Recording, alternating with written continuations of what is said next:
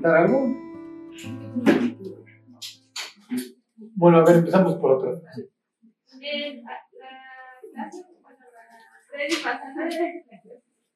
la de, de los gigantes.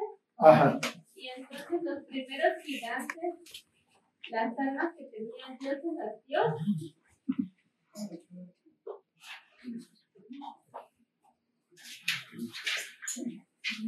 Hijo, es que eso es muy buena pregunta, porque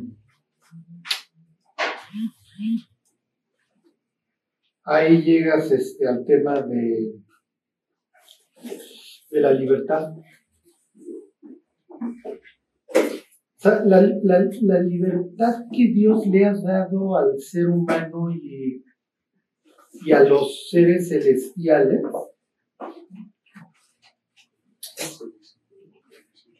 es incalculable. O sea, piensen, en el caso del ser humano, te, otorgo la facultad de procrear, que hagas a otra persona. En el caso de los ángeles, no es, bueno, ahorita sí vamos a ver cómo lo hicieron. O sea, porque la, la Biblia sí lo dice, no lo dice en el Antiguo Testamento, lo dice en el Nuevo. Entonces presenta este, la palabra que usa es traspaso, esta violación del cosmos. Como yo te di esta libertad, si tú la ejerces para mal, yo no voy a evitar el resultado que es precisamente el nacimiento de un alma. Personas, bueno, no sé, no sé si la palabra persona sería la correcta, pero bueno, de estos engendros o como le quieran llamar. Entonces sí, efectivamente son almas vivientes. Y, y, de hecho en el libro de Josué, cuando habla del exterminio, habla de cosas que tienen, que respiran. Ahorita si quieren vemos la, la palabra, no, no, sé si lo alcanzamos a ver hoy, pero lo vamos a ver la próxima. Entonces sí, efectivamente tienen almas. Son almas. Son espíritus, la Biblia le llama espíritus.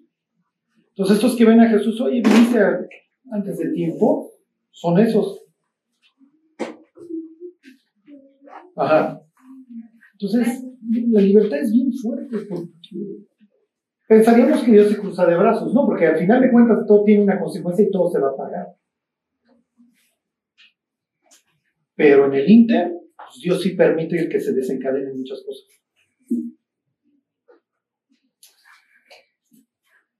Bueno, ajá, sí. En Isaías 66, los últimos dos versículos, bueno, todo el capítulo habla sobre el milenio, entiendo. Y al final dice el 23 y el 24 de mes en mes de, y de día de reposo y día de reposo vendrán todos a adorar delante de mí, dijo Jehová. Uh -huh. Y el último dice, y saldrán y verán los cadáveres de los hombres que se rebelaron contra mí porque su gusano nunca morirá, ni su fuego se apagará, serán abominables a tu nombre. ¿Cómo es ese versículo? O sea, cada que vayamos a ver a Dios allá en el, en, en el, este, bueno, vayamos a ver cómo es que dice que vamos a ver de los hombres que se revelan.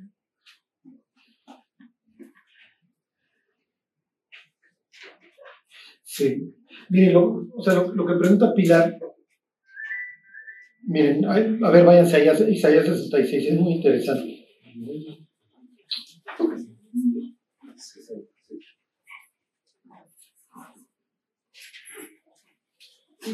Esto es típico del final de los, de los profetas. O sea, piensa el libro de Miqueas, el libro de Amós, este, Joel. Este, acaban así, acaban con promesas de una restauración total. ¿okay? Entonces, fíjense, el 15, esto es típico, 66-15. Dice, ¿por qué aquí que Jehová vendrá con fuego? Esto está en Daniel 7, esto está en 2 de Tesalonicenses 1. Va a venir Dios con fuego. ¿Ok? Y sus carros como torbellino para descargar su ira con furor, lo mismo dice Malaquías 4, bla, bla, bla. Luego viene la restauración de las naciones. Este, fíjense. 18. Porque yo conozco sus obras y sus pensamientos. Tiempo vendrá para juntar todas las naciones y lenguas y vendrán y verán mi gloria. ¿Ok? Dice, y pondré entre ellos señal y enviaré de los escapados de ellos a las naciones a Tarsis, a Fut, Lut, que disparan arco a Tubal y a Javán, a las costas lejanas que no oyeron de mí, ni vieron mi gloria, y publicarán mi gloria entre las naciones, y traerán a todos vuestros hermanos, bla, bla. Versículo 21, y tomaré también de ellos para sacerdotes, a los gentiles, esto es lo que explica Pablo en la carta a los romanos. ¿Ok? Y luego viene lo que está preguntando Pilar. Es bastante extraño. ¿Alguien me puede decir dónde se cita este pasaje? Se los leo el 24. Y saldrán y verán los cadáveres de los hombres y se rebelaron contra mí, porque su gusano nunca morirá ni su fuego se apagará.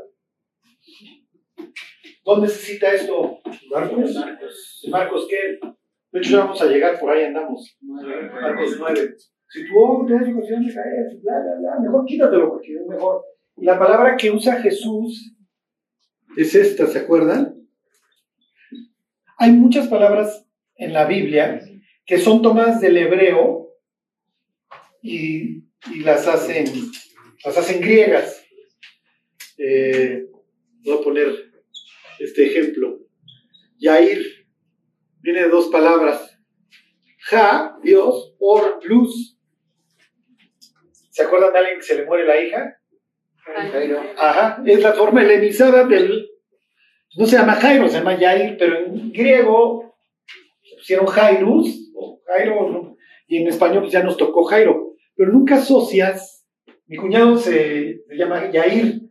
Si le dijera yo Jairo, no estaría mal. No creo que le gustara, pero se llama Jairo. ¿Ok?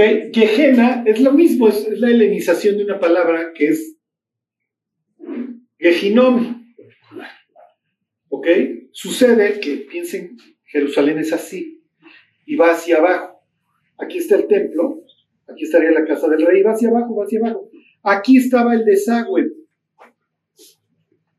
Aquí estaba el basurero. En los basureros, por las bacterias todo el tiempo que hay, hay incendios. Sucede que antes de la época de Jesús, en el valle de Gehinnom, que eso lo leen varias veces, este, mataban a los niños, hacían rituales y entonces sacrificaban a los niños en fuego. Y entonces obviamente asociaban el, dios ajeno, que es así el pinche de Moloch, el niño quemándose, un sacerdote tocando tambores, rituales sexuales en el Inter, y entonces el lugar se llegó a asociar con el inframundo, con el infierno. Entonces decían, la gente mala acaba en Gehinnom. Ajá. Y entonces, cuando Jesús les dice, a ver, a ver, mis cuates, no, si tú otras ocasiones que mejor arráncatelo. Mejor, es mejor que acabar en, es mejor que acabar acá, donde el gusano no muere y la llama nunca se apaga. Y entonces la gente asocia el basurero el desagüe, el caño que está fuera de la ciudad. Es lo que dice Isaías. O sea, tienes el monte de Sión, tienes, pero te da la idea de un basurero que está al lado, que sería el lago de fuego. Entonces sí te da la idea de que, de que vas a poder ver al incrédulo tatemándose.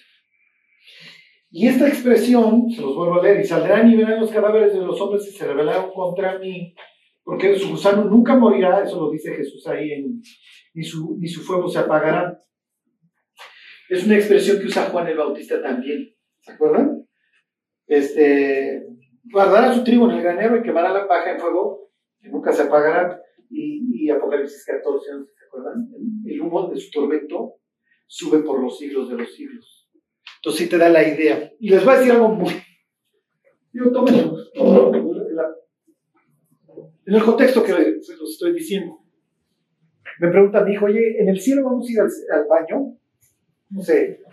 La gente tiene ciertas cuestiones acerca del cielo. Entonces le dije, no sé. Dije, pero la Biblia sí habla de que vamos a comer. Entonces, pues lo más probable es que sí. Dije, ahora hay de dos. O todo lo que sale es productivo, no hay, no hay bacterias. o tiene que ser desechado. Y si va a ser desechado, ¿dónde crees que va a caer? Entonces vamos a estar echando nuestra... Sí, efectivamente, sí, eso sí, sí. Y es la idea que hasta cierto punto te da Isaías, que está el desagüe, está el caño ahí. Pero bueno, pues ya, ya lo veremos. Ya lo veremos. Bueno, ¿alguien más quiere preguntar algo? Sí.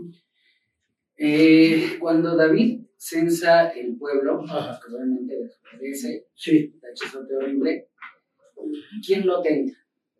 Porque en segunda de Samuel 24 dice, volvió a encenderse la ira de Jehová contra Israel e incitó a David contra ellos a que dijese, ve y haz un censo de Israel y Judá. ¿Es en segunda de Samuel qué? Segunda de Samuel 24. ¿24 qué? 24.1. 24.1. Ok, ¿y ahora nos vas a leer Crónicas? Ajá, exacto, en Crónicas 21 dice, pero Satanás se levantó contra Israel e incitó a David a que hiciese censo de Israel. Digo, me queda claro que, Satanás al final... ¿Primera de, Crónicas 21?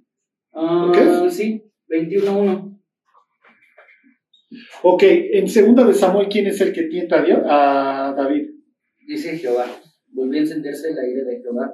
¿Y entonces qué dice? ¿Y mandó? ¿O qué dice? Mm, e incitó a David contra ellos a que dijese, ve y haz un censo de Ok, entonces aquí Dios incitó en segunda de Samuel y en primera de Crónicas, ¿quién? ¿Cómo dice? Pero Satanás se levantó contra Israel e incitó a David oh. Que hiciese censo de Israel. Mm. Y acá es. Le ponemos su nombre paisa. ¿Ok? Como Yair y Jairo, o no, lo mismo Satanás y Satán.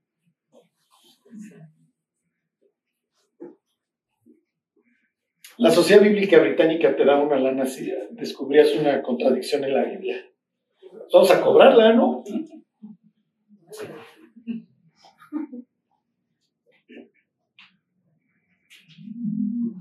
Este pasaje es muy interesante porque tiene el pronombre, el satán. Este, digo, no, no tiene el pronombre, perdón. En Job sí lo trae. En Zacarías, ¿se acuerdan cuando está acusando al sacerdote? Sí lo trae el Satán. Todos los judíos dicen, es, no es Satán, es el Satán. Entonces no es un nombre. Tú concibes al diablo como una persona. Es simplemente el procurador en turno que viene a acusar a Job. Viene a plantear un caso contra Job o contra el sacerdote. Pero aquí sí, no, no, no le pone el pronombre. O sea, yo no soy el Carlos, yo soy Carlos. Ajá. Entonces los judíos dicen, no, es que Job y allá en Zacarías dice que vino el Carlos. Entonces está hablando de un título o de una función más que de una persona, de un... No es cierto, acá sí. Acá no le pone pronombre, aquí sí dice tal cual. Satán se... Satán incitó. Esto era breviario cultural, nomás para que vieran que efectivamente la Biblia sí considera en el Antiguo Testamento a Satanás como una persona y, y aquí no le pone el pronombre. Pero bueno, más allá de eso, ok, ¿quién incitó a David? Pues si lees Samuel lo incitó Dios, si lees Crónicas lo incitó el Satán. ¿Cómo resuelves la contradicción?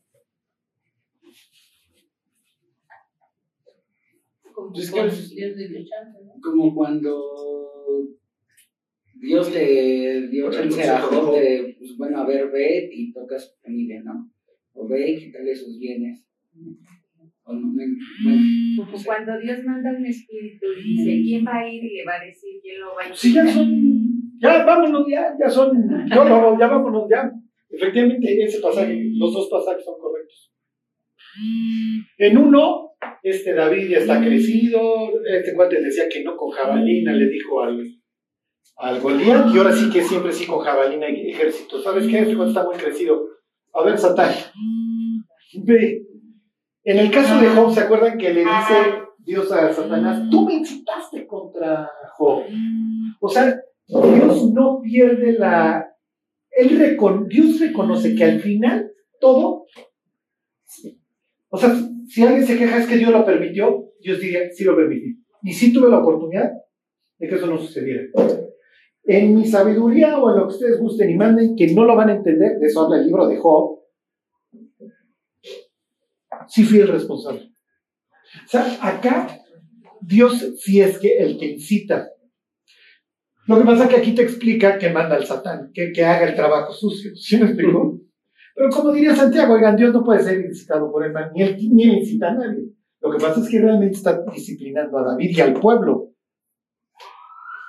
¿Cuál es la responsabilidad de un rey? De un rey bíblico, ¿eh? O sea, no. Nosotros vayan ustedes a saber qué tanto lo ven. Fíjense, esta es la tierra de Israel.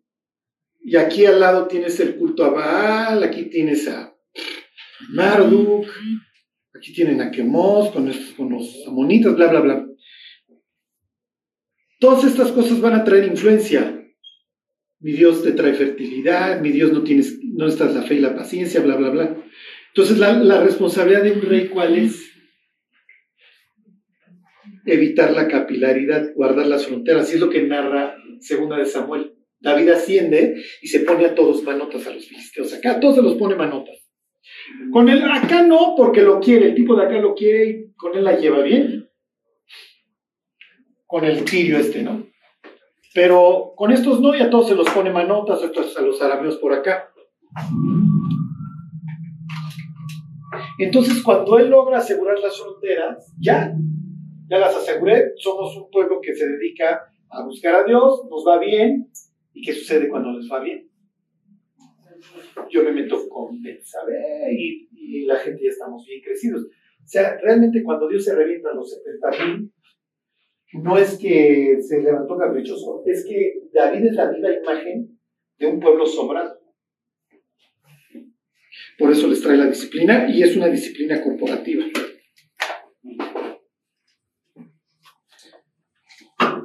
Bueno, ¿alguien más quiere? Ajá. Sí. Bueno, es una pregunta de los chicos de Suiza que no les quedó muy claro en el estudio que viste anterior acerca de los, que los hechos no tienen relevancia, sino lo que les transmite la historia, por ejemplo, este, lo que decías de no. Ajá. Entonces, como que no les quedó claro. Sí, sí, lo que pasa es que. Miren, ya les estoy preparando el, el estudio para que vean cómo pensamos. Es lo que yo les decía, la historia para nosotros tiene que ser fidedigna, los hechos me los tienes que decir tal cual sucedieron. Y además hoy tenemos una forma de registrarlos. Digo, pienso que es la época que más mentiras escuchamos, ¿no? Pero bueno, los mentirosos saben cómo planteárnoslo y nosotros creemos que así fue. En nuestro cerebro, tú dime los hechos. Cómo sucedieron el orden y para mí eso es la historia y es lo que importa. El antiguo no. El antiguo es la narrativa. Tú cuéntame la historia. Si es verdadera o falsa, no me interesa. Pero es parte de mi idiosincrasia, es parte de mi identidad. Ajá. Entonces, miren, cuando Judas dice, bien, de estos profetizó Enoch séptimo desde Adán, diciendo, vino el Señor con sus decenas de millares, bla, bla, bla. A Judas, ¿qué tanto le interesa si el libro de Enoch, eso fue real? En su cerebro es lo que sucedió. Es nuestra leyenda. Es nuestro, es nuestro origen. ¿Sí, ¿Sí me explico? Para ellos es la narrativa, es lo que importa, lo que nos transmitieron los, los ancestros. Para nosotros no, para nosotros lo antiguo es malo, lo antiguo es chafa, lo antiguo no sirve. Y eso nos destroza porque no tenemos raíces, no tenemos origen. tengo otra pregunta. Bueno, Bueno, cuando Dios nace de, bueno, Dios este, Jesús nace de María, se fusiona, ¿no? Entonces resulta que él es un híbrido. ¿No? ¿No? No, lo veas tanto así. ¿No? No. Bueno. Este, ya Jesús, en volverse hombre, como, bueno, ya una persona, él ya tiene limitaciones como un hombre o él sigue teniendo su poder. Y me refiero porque hay un Ajá. pasaje donde dice que Satanás lo llevó al pináculo del templo. Sí, Entonces, bueno, yo en ese momento dije, pues a lo mejor él voló, ¿no? También, o sea, eh, eh, pudo trasladarse Sí, sí, te entiendo, su te poder, entiendo. ¿no? Este, bueno, ese es mi pregunta. sí. ¿Se acuerdan de esta expresión? Y estaba el poder de Dios para sanar en uno de los evangelios. Es que hasta qué punto usaba Jesús su divinidad. ¿Sí me explicó? Porque pues, para caminar sobre el mar, para sanar al ciego, pues no. Ajá, o sea, ¿sí me explicó? Es muy extraño, o sea, no sé si casi casi habría que preguntarle. ¿Sí ¿Me explicó? O sea, porque por otro lado tienes una persona que muere, que se cansa, está cansado del camino platicando con la samaritana, que tiene sed, que come, que tuvo que aprender a caminar, que se sujeta a sus papás. Ser que estamos acostumbrados a los poderes de Hollywood, a pensar que... No, no, o sea, no tiene razón Olivia, o sea, oye, ¿cuándo sí, cuándo no? ¿Sí me explico? ¿Cuándo está ejerciendo? O sea, entiende lo que están pensando las personas, las regaña, ¿no? A ver, ¿por qué están ustedes pensando esto, no? Pues, ¿qué onda? Si no nos estás escuchando, sí, pero yo sé lo que estás pensando. Yo cuando- O sea, muestro omnisciencia, ¿sí me explico? Entonces, hijo, no, no sé hasta qué punto. Miren, y ahora, y ahora sí viene nuestra forma de pensar, que es ingenieril. Nos ponemos la bata y vamos a diseccionar. ¿Sí me explicó? Y vamos a hacer A, B, C, es cuando sí usa sus poderes, y C y D, y es cuando no, digo D y E es cuando no los usa. Lo que esta expresión de que estaba el poder de Dios en él para sanar, sí te da a entender que siempre hay una sujeción. ¿Sí me explicó? A ver, Dios, estoy en mi humanidad, necesito hacer esto. Pues facúltame. ¿Sí me explicó? Este, pero nunca lo hago en independencia tuya.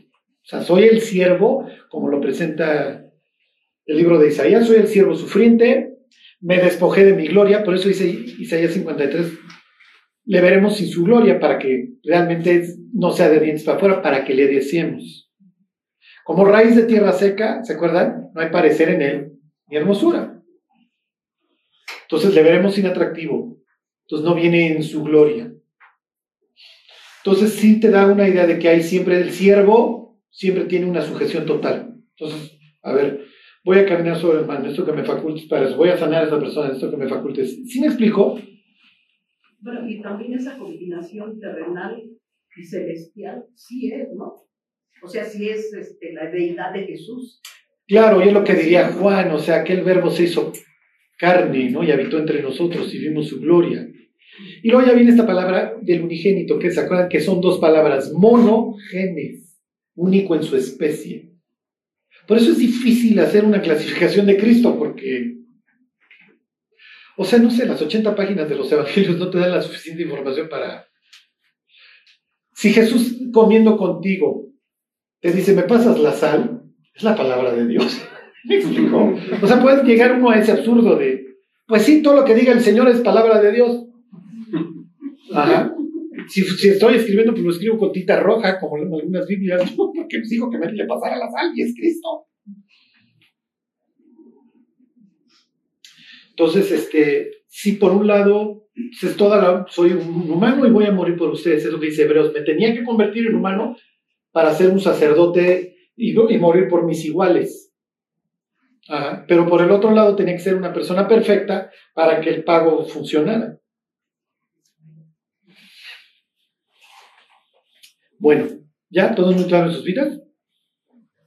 Bueno. Pues ya, miren, ya les voy a hacer ya este, pues ya lo último de esto. Pues ya se lo saben de memoria. Ahora váyanse a, a Daniel 4. Nada más un poquito de, de cosmovisión. Que no les digan, que no les cuenten. El deseo de todos los imperios representados en, en bestias. Oye Dios, ¿cómo ves nuestros imperios? Unos animales incontrolables. El deseo de todos los imperios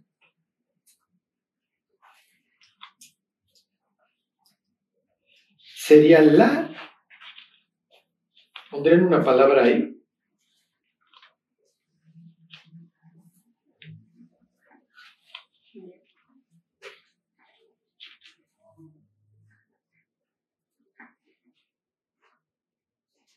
Bueno, este. Vamos a leer Daniel 3. Nada más quiero que vean esto. O sea, porque Daniel 3 tiene que ver con, la historia del 4. Dice, el rey Nabucodonosor hizo una estatua de oro cuya altura era de, fíjense el número 6, 60 codos y su anchura de, y ahí tiene otra vez incluido el número 6, qué raro, ¿no? De 6 codos. La levantó en el campo de Dura en la provincia de Babilonia. Y envió al rey Nabucodonosor a que se reuniesen los sátrapas, magistrados, capitanes, oidores, tesoreros, consejeros, jueces y los gobernadores de las provincias. Ok, Ahí tienen al rey y su consejo. Y ahí tiene una imitación de Dios, tanto el israelita como el propio Marduk. Marduk, después de matar a una serpiente, qué raro, asciende al trono como el capitán o el jefe del panteón de todos los dioses este, babilonios. Entonces es natural que los reyes imitaban lo que ellos entienden que hace Dios. Entonces, si Dios tiene una corte, bueno, pues yo también voy a tener la mía. Entonces tiene, por ejemplo, estas descripciones de que Salomón tenía estos y le mandaban de acá y le mandaban de acá, y entonces, y este era el cronista, y este era el fulano, y este era el mengano. ¿Ok? Bueno, se lo sigo leyendo. Para que viniesen a la dedicación de la estatua que el rey Nabucodonosor había levantado.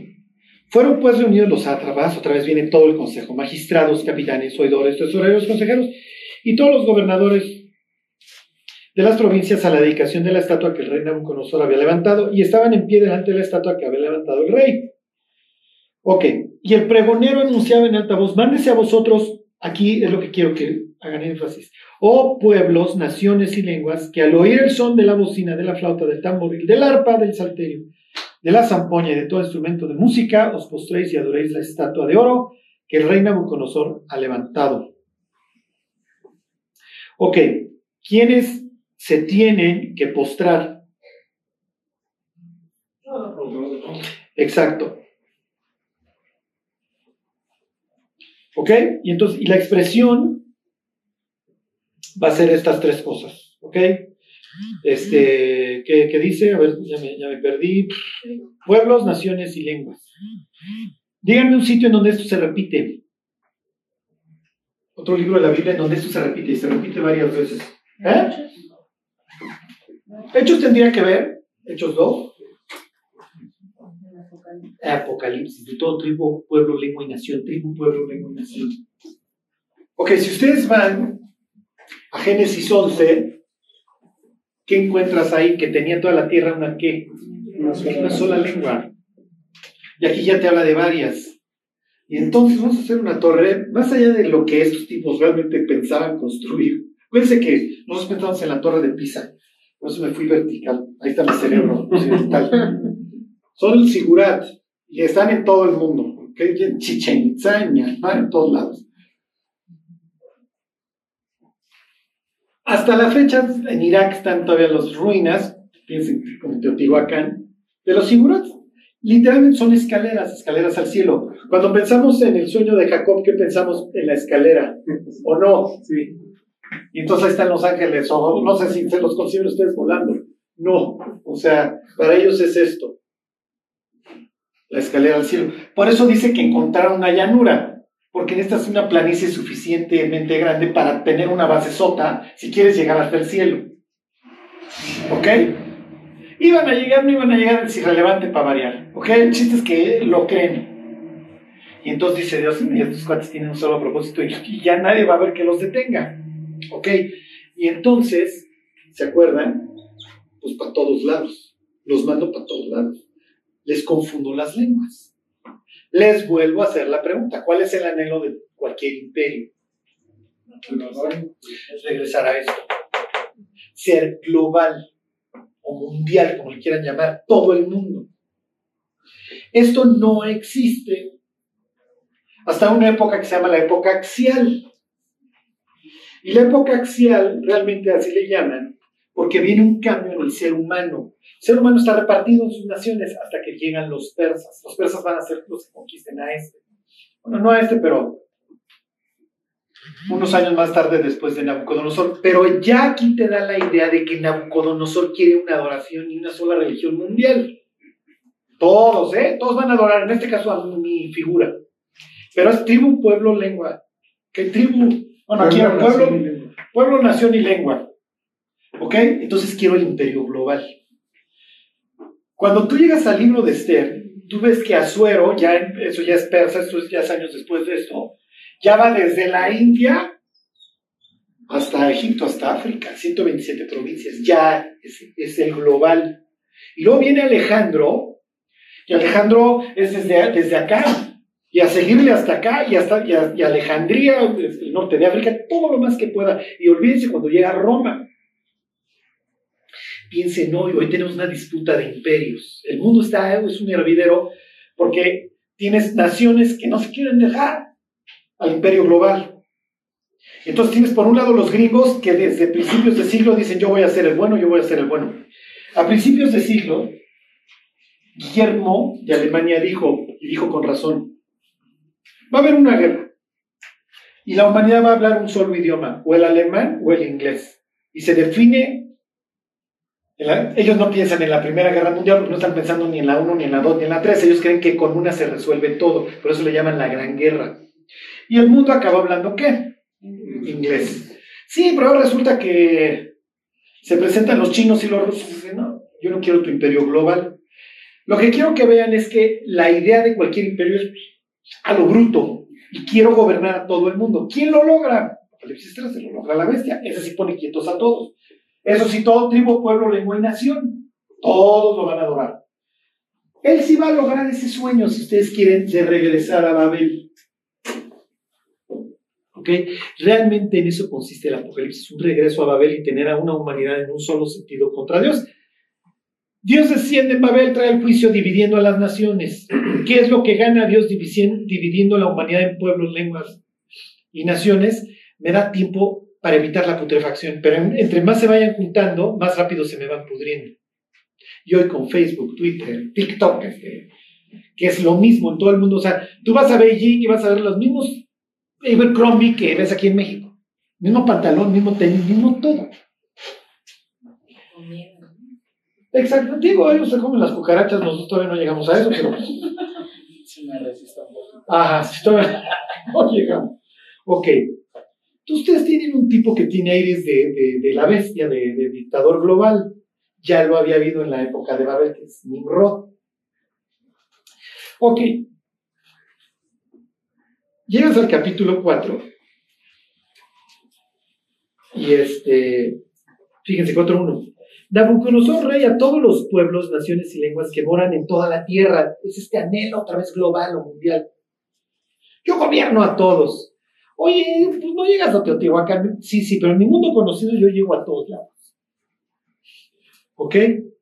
Y si me dicen que del otro lado del Atlántico hay más cosas, pues también las las intentaré conquistar eventualmente. Ok, entonces tienen otra vez esta idea. En la Biblia Dios tiene muchos nombres. Cuando Dios se relaciona con las naciones,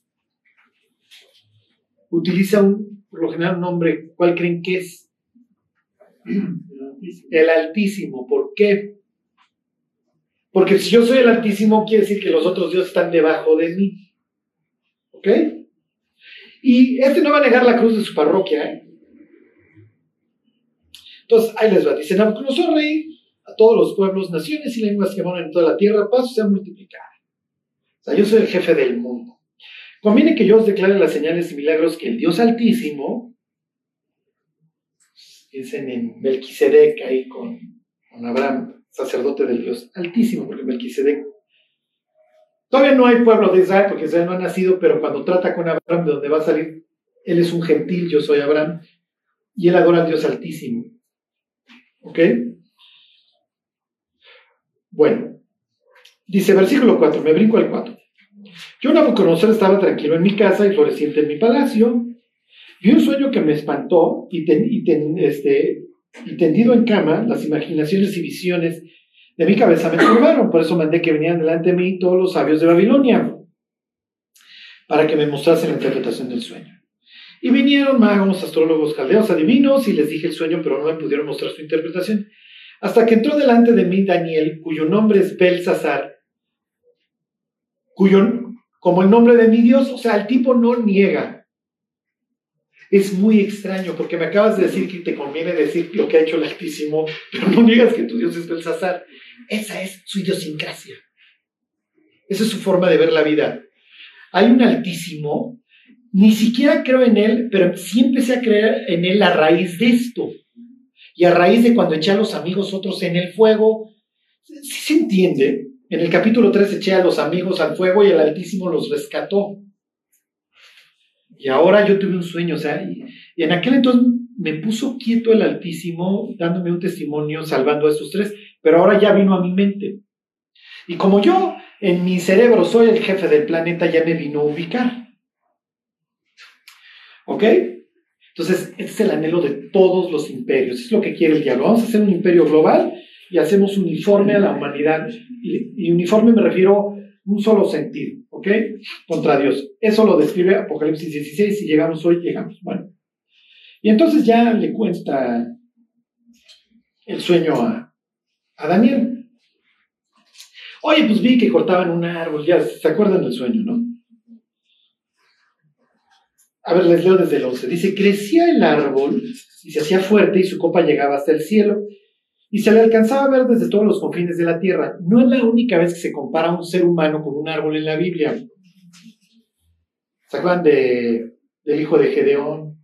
Que dice, ay, le fueron a pedir este, al olivo que gobernara y le fueron a pedir a la vid. Pero luego fueron con la zarza. O sea, le está diciendo al desgraciado este que mató a Abimelech, le están diciendo zarza, le está diciendo arbusto. Chafa, exactamente. O la persona que medita en la ley de Dios día y noche es como, un árbol, ah, el Salmo. Bueno, en este caso van a comparar a, a Nabucodonosor efectivamente como un árbol en donde todas las naciones vienen a hacer su nido debajo de él y todas las fieras del campo. O sea, Dios le dice, pues si eres lo máximo, pero te voy a demostrar que encima de ti estoy yo, porque tú crees que entre tú y Bel tu Dios, ya son lo máximo, ya la hicieron. Bueno, a ver, se los vuelvo a leer. Crecía el árbol y se hacía fuerte y su copa llegaba hasta el cielo y se alcanzaba a ver desde todos los confines de la tierra. Todo el mundo me ve, soy lo máximo, soy el gobernador mundial. Su follaje era hermoso y su fruto abundante y había en él alimento para todos. Ahora resulta que Nabucodonosor le da de, comer al pueblo. Debajo de él se ponían a la sombra las bestias del campo y en sus ramas hacían morada las aves del cielo y se mantenía del todo acá. Vi en las visiones de mi cabeza mientras estaba en mi cama, he aquí un vigilante y santo descendía del cielo. Entonces, este tema de los ángeles que se le asignan a las naciones, o de los ángeles que son espíritus ministrados a favor de los que heredarán la salvación, etc., no es nuevo. Esa es la forma en la que ellos ven. Entonces, Dios tiene su consejo y una de las formas en las que llama a los ángeles es vigilantes. ¿Por qué? Pues para eso te puse. ¿Sí se entiende? Para eso te puse para que, para que vieras a... ¿Por qué no dice que Dios le dijo, a ver tú? No, no, viene el vigilante. Entonces viene un ser celestial.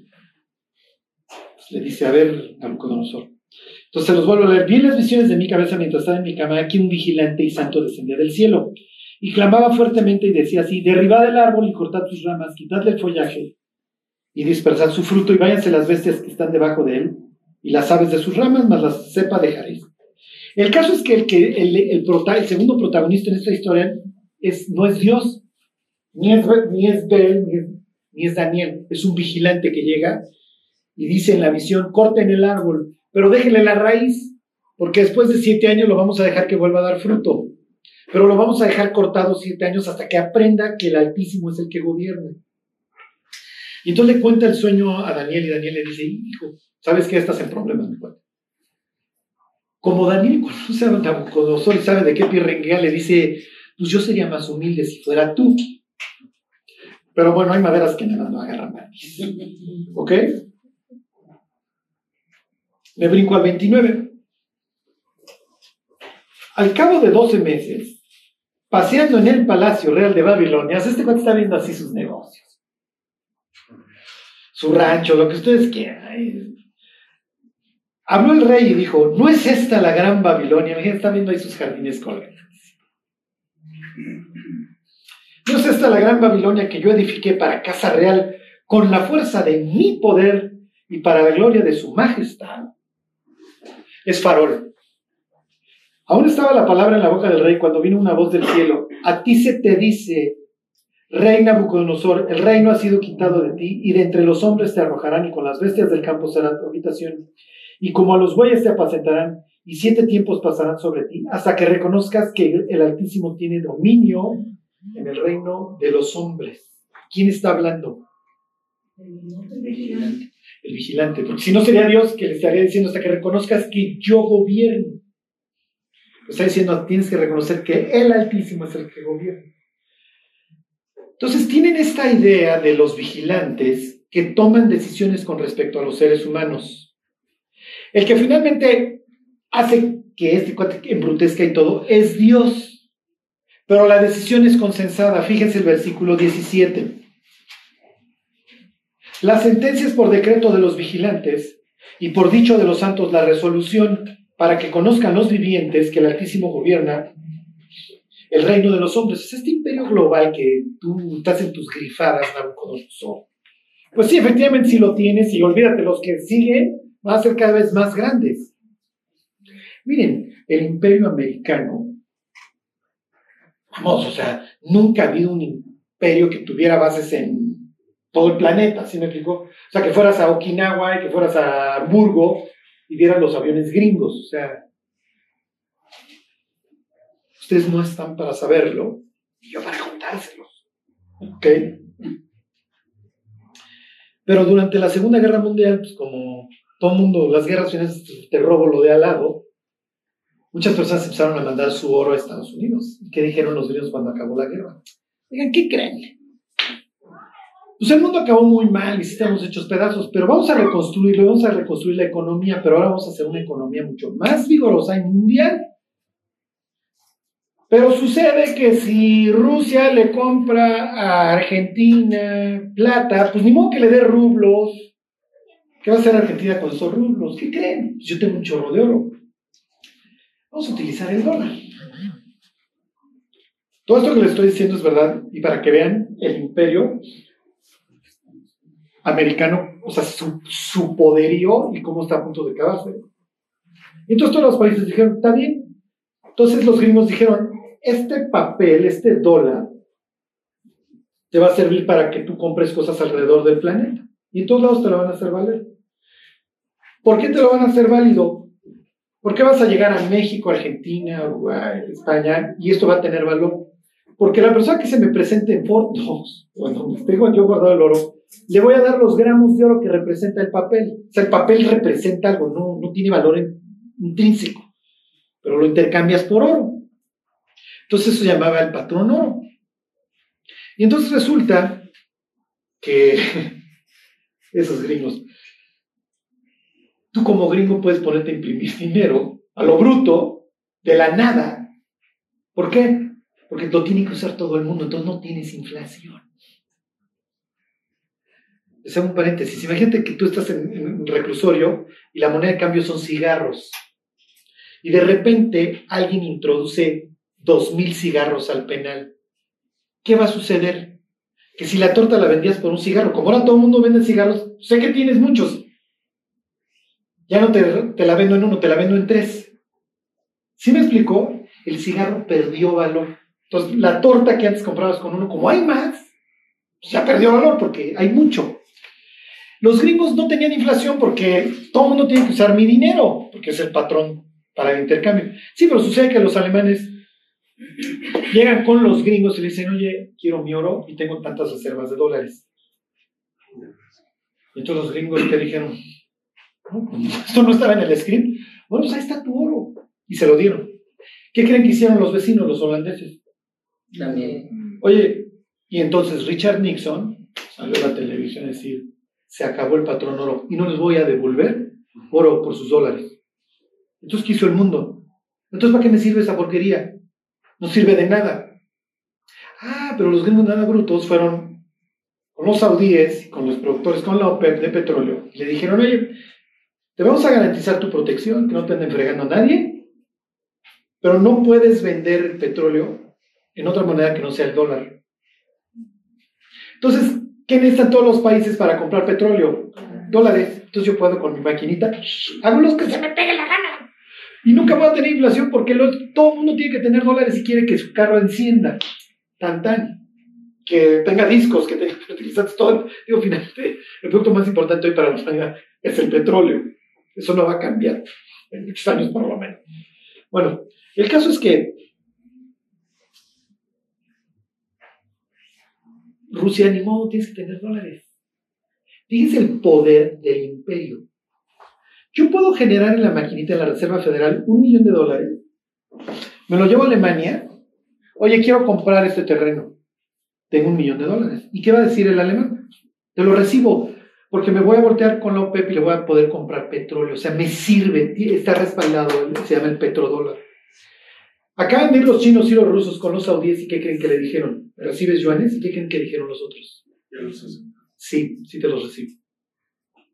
Adiós al imperio gringo. Tan, tan, se acabó. Y los gringos ahorita tienen una disyuntiva. O de alguna manera presiona a la OPEP para que no reciban rublos o yuanes. O quiebra mi economía porque ya se acabó la maquinita. Ya soy igual que si México imprime muchos pesos, la impresión de dinero es el impuesto escondido, porque todo el mundo sufre porque los precios suben, pero los salarios no suben al mismo ritmo. Tú sufres porque tu dinero pierde valor.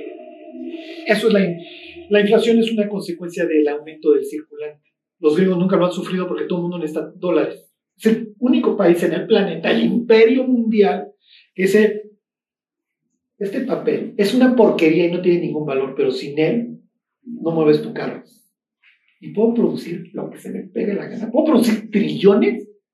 Puedo ir a comprar tu país, mi cuate. No lo tienes que aceptar. Porque estos cuates no te van a dar petróleo. Se los pongo como un ejemplo así de lo que es así el imperio, el, el monstruote global. Los gringos son el imperio como hubiera sido Nabucodonosor, porque tienes que usar mi moneda. Y si te portas mal, voy te bombardeo. Muammar Gaddafi, que todo el mundo consideramos un villano, Libia era un país próspero, ¿eh? Sí, pero Muammar Gaddafi el bruto quiso vender su petróleo, era un gran productor libre en euros, o en dinares, no sé qué moneda tiene. Y los gringos le dijeron, estás, baboso, y fueron a bombardear y destruyeron el país. Sí, pero resulta que con Libia lo puedes hacer. Con China y rusos unidos,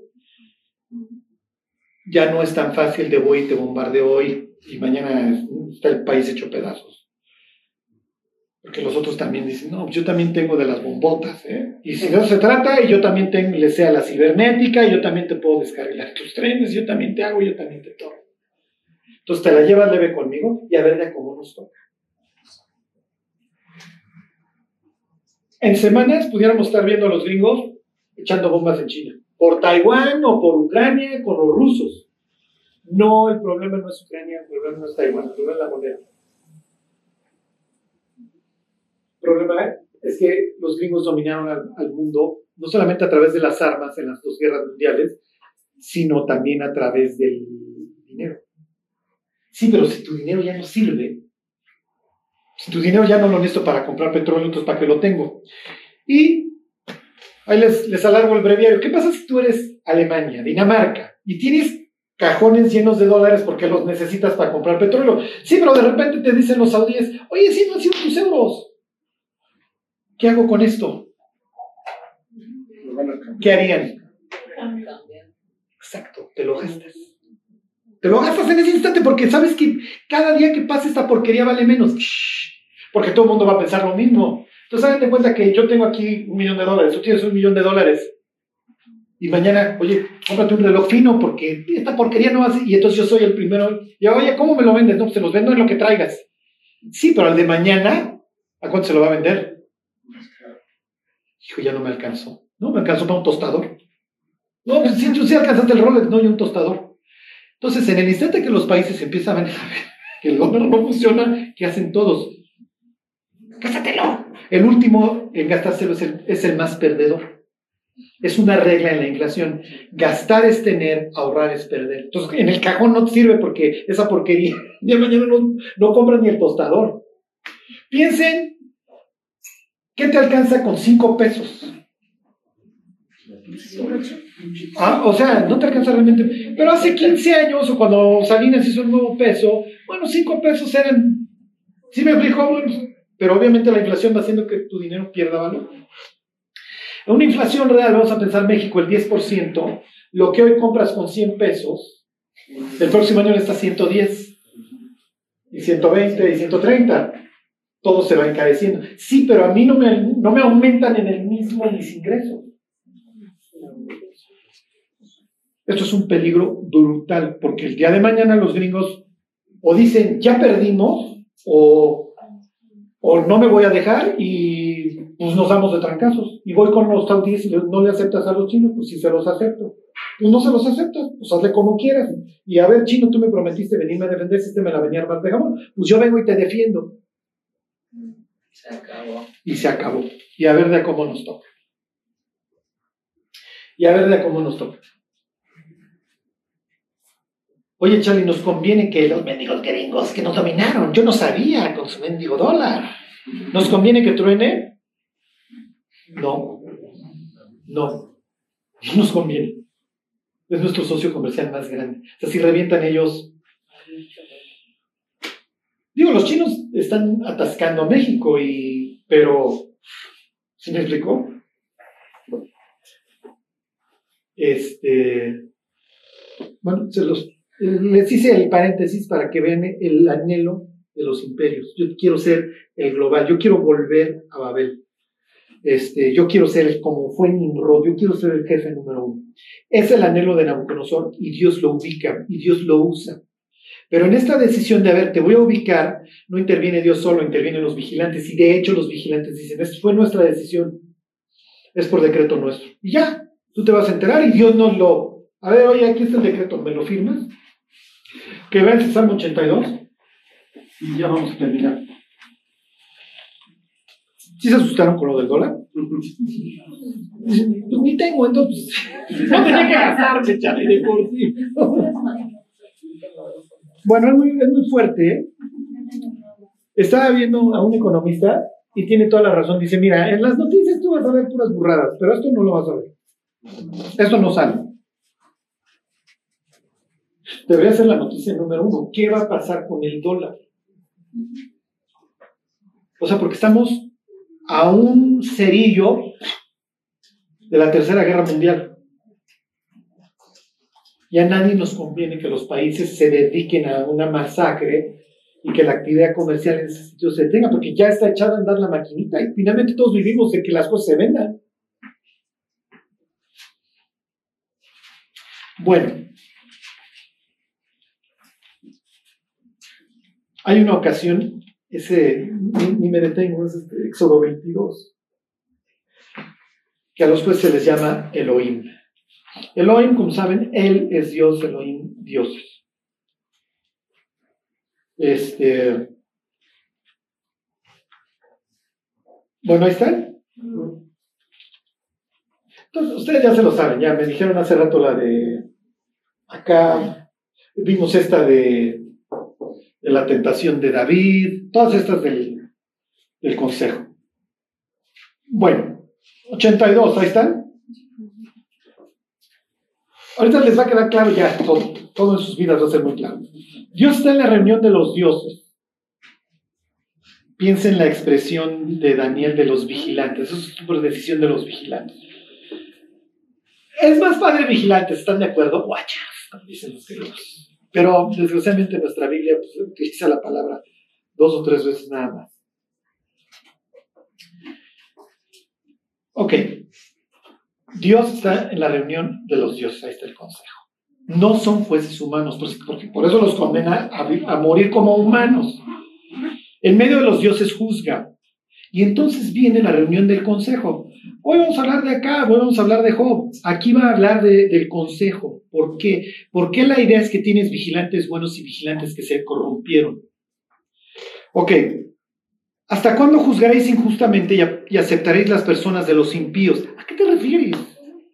Pues sí, los vigilantes tienen, tienen interacción con los seres humanos y hay cosas que ellos nunca debieron de haber hecho. Meterse con las mujeres, ser malos, dirigir la atención hacia ellos, o sea, recibir adoración. Todo esto es violar el cosmos. Esto está mal. Ok, es lo que dice. Yo les he asignado a las naciones estos dioses. Es lo que dice Pablo cuando habla con los atenienses. Dios les ha prefijado los límites de su habitación.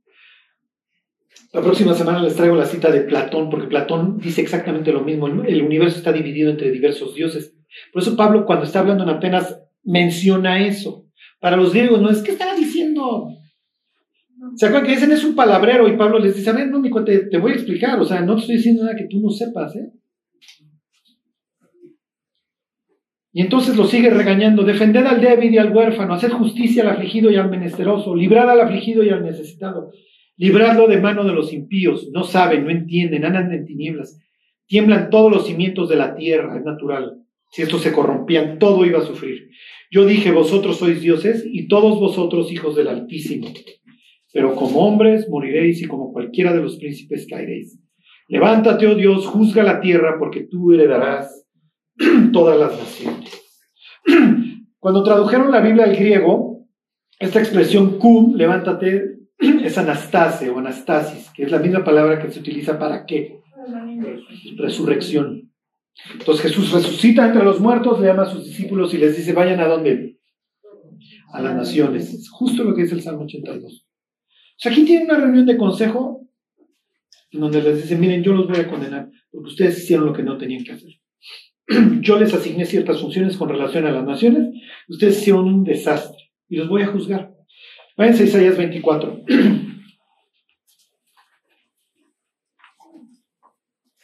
y les hago un mini resumen y entonces van a entender perfectamente qué está sucediendo ahí en o en de como le quieran llamar. Y van a entender el Apocalipsis. El Apocalipsis implica, entre otras cosas, acuérdense, Apocalipsis, ¿cómo lo debo interpretar? Dos palabras, Dios gana. Dios gana, sí, pero Dios gana porque se va a pelear con dos clases de personas, celestiales y humanas, porque con las dos trae pleito. ¿Ok? Y entonces el Apocalipsis te va a narrar con amplitud Isaías 24.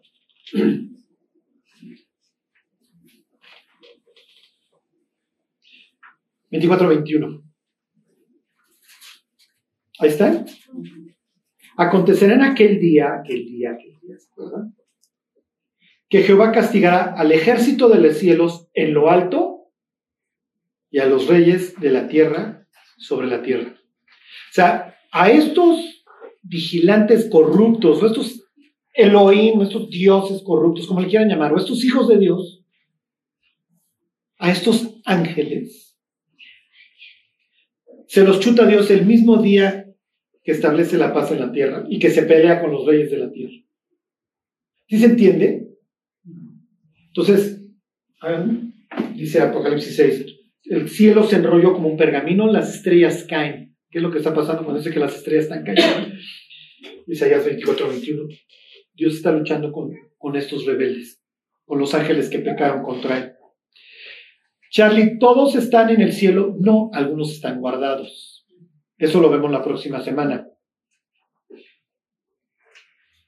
Lo que es común a toda la historia, y todos estos angelitos lo saben, es que cuando Satanás corrompe al ser humano y lo hace caer y lo enemista con Dios y lo, hasta cierto punto lo, condena a muerte y le dice a Dios, pues, te lo tienes que echar porque tú le dijiste ¿eh? que el día que comiera árbol lo tenías que matar. A ver qué haces. Sí, es un desgraciado y te vas a arrastrar, vas a ser un animal rastrero. No es que la salamandra le cortó las patas. Acuérdense, todos hablamos, todos usamos expresiones. O sea, cuando Paquita, la del barrio, le dice al tipo, arrástrate, no es que el cuate se va a arrastrar literalmente. No el tipo está haciendo lagartijas. Ruégame. Cuando dice, vas a ser un animal rastrero, vas a poner polvo. Sería la misma expresión de, oh, Lucero, ¿cómo caíste? O tenés que ver como relámpago. Esta es la constante. La misma forma de decir lo mismo. Digo, diversa forma de decir lo mismo. Ok, entonces, mira, mira, desgraciado, no te la vas a acabar, vas a ser un animal rastrero. Y de esta que tú acabas de corromper, va a venir alguien que te va a destrozar. Mm, ok, entonces el pleito es con ella. Está bien. Y con su descendencia. Entonces nace Caín, luego un perverso desgraciado, que la Biblia llama hijo del diablo, así le llama Juan, y lo vuelve un asesino, un, un errante ahí, loco, peligroso por la vida, edificador de ciudades. Se te da esta idea de vamos a juntarnos para la maldad y vamos a arreglar sin Dios. Y de ahí le sigo, le sigo, le sigo, le sigo. Intento corromper, corromper, ahí está Génesis 6, lo que ustedes quieran. Hasta que finalmente llega el bueno. Ya nació, ya vimos su estrella en el firmamento, llegan estos de Oriente, oye, ya lo vimos. A ver, pues utilizo al desgraciado este neurótico loco, pero no, no lo intento, no lo logro matar y un día me lo encuentro en el desierto. Piensen en Isaías 34, en el desierto vive Lilith vive los espectros, vive todas estas cosas, ¿ok? Es natural que ahí me lo voy a encontrar. Entonces llega este ángel, rastrero caído, al fin y al cabo todo un ser celestial, oye, quiere hacer lo mismo que hizo con Eva, con que Dios ha dicho, ¿no? Como es, en este caso, oye, pues no dice que puedes convertir esto en, en pan, ¿no? O no puedes hacer esto, no puedes hacer. Está haciendo la misma táctica y pues, Jesús ya sabe por dónde va la cosa. No, no, no. Y le cita la Biblia y le cita la Biblia. ¿Se acuerdan que el Salmo 91 dice que va a pisar al áspid? Dice, voy, a mandar a sus ángeles que te guarden. Y luego dice, tú vas a pisar al áspid. Entonces, a ver, te subo al templo. A ver, aviéntate. Y si salen los ángeles y lo cachan, el siguiente versículo dice que pisa a la serpiente. Y Jesús no le da el gusto, pero el, diablo anda pescando, el diablo salió a pescar. No lo logra corromper, no lo logra poner en contra de Dios. Esto está saliendo. Y de repente Judas lo entrega, viene la turba. ¿Qué creen? No lo vamos a echar, muchachos, sí lo vamos a lograr.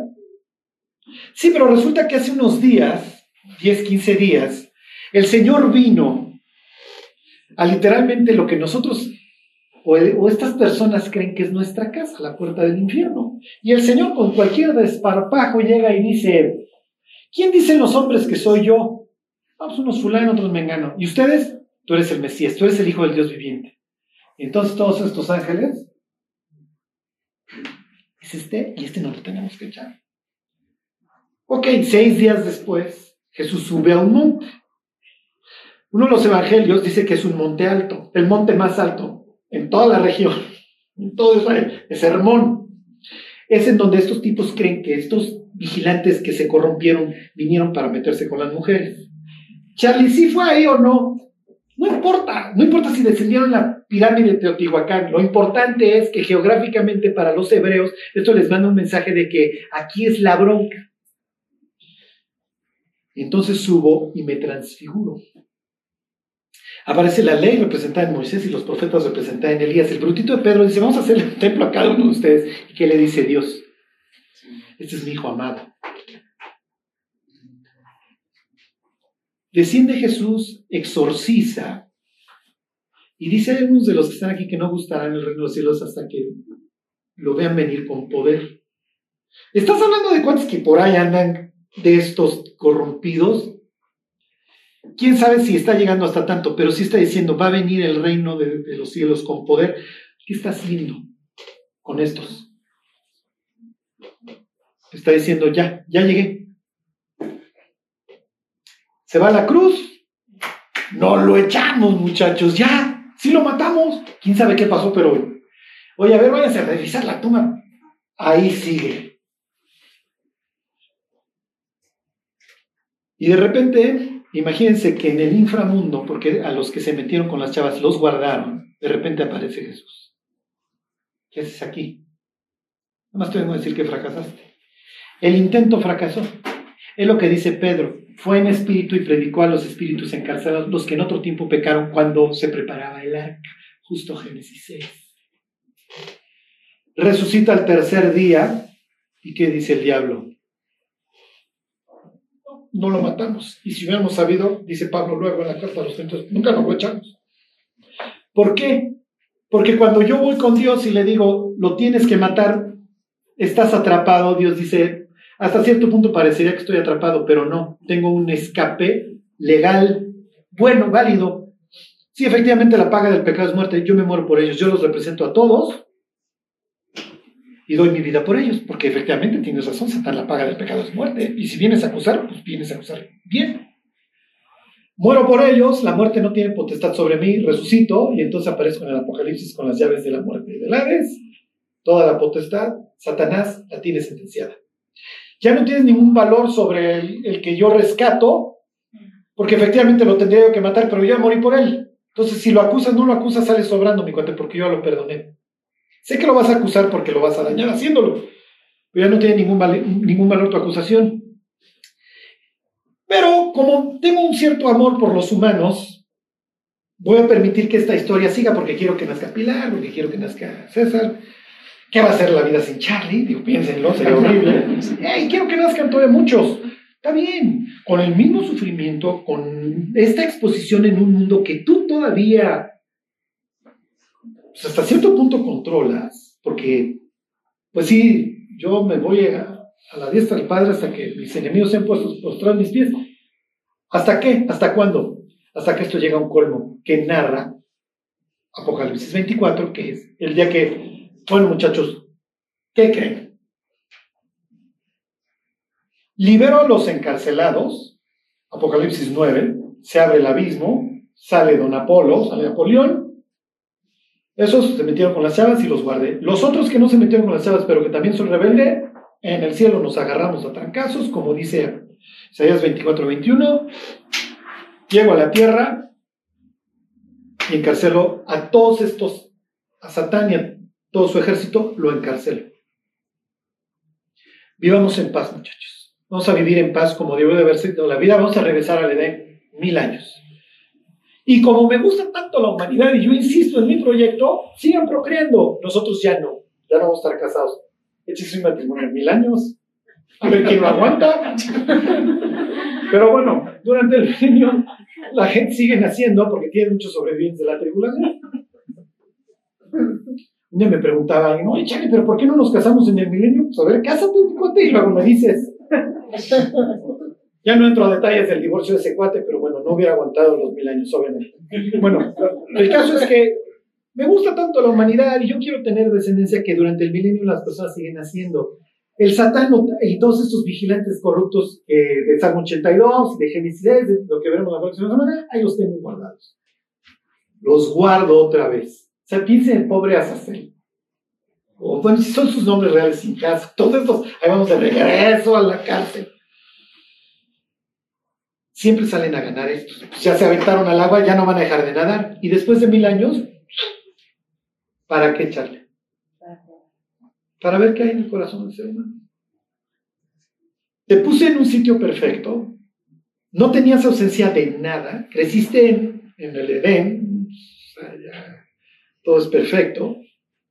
Te liberó el diablo, el diablo te dice que eres lo máximo, que yo te estoy viendo la cara, que yo no sirvo, que mira cómo te trato, ni cómo ayudarte. Viene la última rebelión, ¿De dónde, cómo creen que es la rebelión nuevamente? ¿Cuál es el anhelo de la rebelión? Nuevamente mundial. Apocalipsis aclara que es de todos los ángulos de la tierra. Nuevamente es la, el anhelo a regresar a Babel.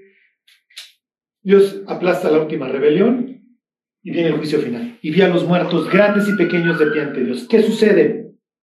¿Se instaura el tribunal?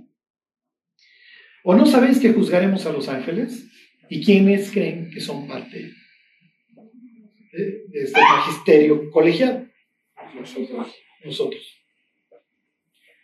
Se arma un, un tribunal gigantesco, obviamente, y a ver qué pase cada persona, cada incrédulo, que pase a dar cuenta de su vida. Ahí están, los libros fueron abiertos. al infierno, al infierno, al infierno, al infierno, al infierno. De ahí que sigue, la Biblia ya no, no, no da mayores detalles. Lo único que me quise detener tanto, y ya les termino toda la historia la próxima semana, es que vieran la importancia de Bazán. ¿Por qué? Porque Bazán es el punto de inflexión en el ministerio de Cristo. Jesús se presenta como el Mesías y el Mesías va a levantar al ojo y le va a dar vista al ciego y el mundo le va a liberar la lengua y es lo que hemos estado viendo. En los últimos días de su vida, como traigo pleito con estos ángeles que a ustedes los han corrompido, y, Salmo 82, etcétera, llego a Bazán y ahí pregunto, ¿quién dicen que soy? No, pues tú eres este. ¿Que ya oyeron celestiales? Ya llegué. Les pico la cresta y esto que desata el asesinato de Cristo. Y 15 días Jesús está colgado en una cruz, está muerto. Y al otro día está en una tumba. Para que vean, no es, no es de gratis este viaje allá a Cesarea de Filipe. No es de gratis subirse a un monte y transfigurarse porque los dioses donde viven. Y ya veremos un salmo la próxima semana en donde Dios dice, el monte Hermón es mío. Ok, moraleja, ¿qué nos queda? Bueno, pues mientras Dios sigue trayendo a todos los que quiere que se salven, permite que la vida continúe hasta el día que Dios nos lleve o nos muramos, nuestra vida vale la pena porque toda potestad me es dada en los cielos y en la tierra. Vayan y rescaten. Levántate. Oh Dios, ¿qué tiene que ver levántate en un juzgado? ¿Qué tenía que ver ese último versículo con el resto del regaño que le está poniendo a los otros? Bueno, sí sucede que estos van a organizar mi muerte, muchachos. Pero no crean que el brutito de Judas tiene la capacidad para matar a Dios. Entonces hay toda una rebelión celestial comploteando que efectivamente me acaba matando, pero después yo me acabo levantando y heredo a las naciones. Aquí estamos. Cada cristiano tiene un propósito en la vida. Por eso vivimos, por rescatar al de al lado. Bueno, ya me alargué mucho. Pero como les encantan los gumibers, ya sabía que no, Bueno, termino con esto. La forma en la que Dios va rescatando a las naciones va cambiando. Empieza con 12 cuates, luego vienen 500 y luego vienen las iglesias. La iglesia es el candelabro, lo que somos. Así es como Dios gana las almas, cuando invitas, cuando aquí te capacitas y sales a, ganar las almas. Para que no dejemos de orar por la iglesia. Que al final somos nosotros. Bueno, pues vamos a orar. Dios, pues te queremos dar gracias por nuestra iglesia, Dios por todo G316, Dios, todo lo que tú has hecho a través, Dios, de esta congregación, de los pastores, Dios, y de cada uno de los que estamos hoy aquí, Dios. Ayúdanos a, a encontrar, Dios, y alcanzar todo ese propósito por el cual tú nos alcanzaste a nosotros. No permitas, Dios, que, que nos desviemos, Dios, que nos avergoncemos, porque Efectivamente, algún día vendrás tú con todos tus ángeles, Dios, y, y juzgarás al mundo. que entonces, Dios, te podamos dar buenas cuentas, que te puedas gozar con lo que hicimos. Que así sea, Dios. Te rogamos, Dios, por las almas por las que te estamos siempre pidiendo, Dios, que las alcances, que las bendigas. Bendice a nuestros hijos, Dios, y a las personas que amamos. Te lo pedimos por Jesús. Amén. Bueno,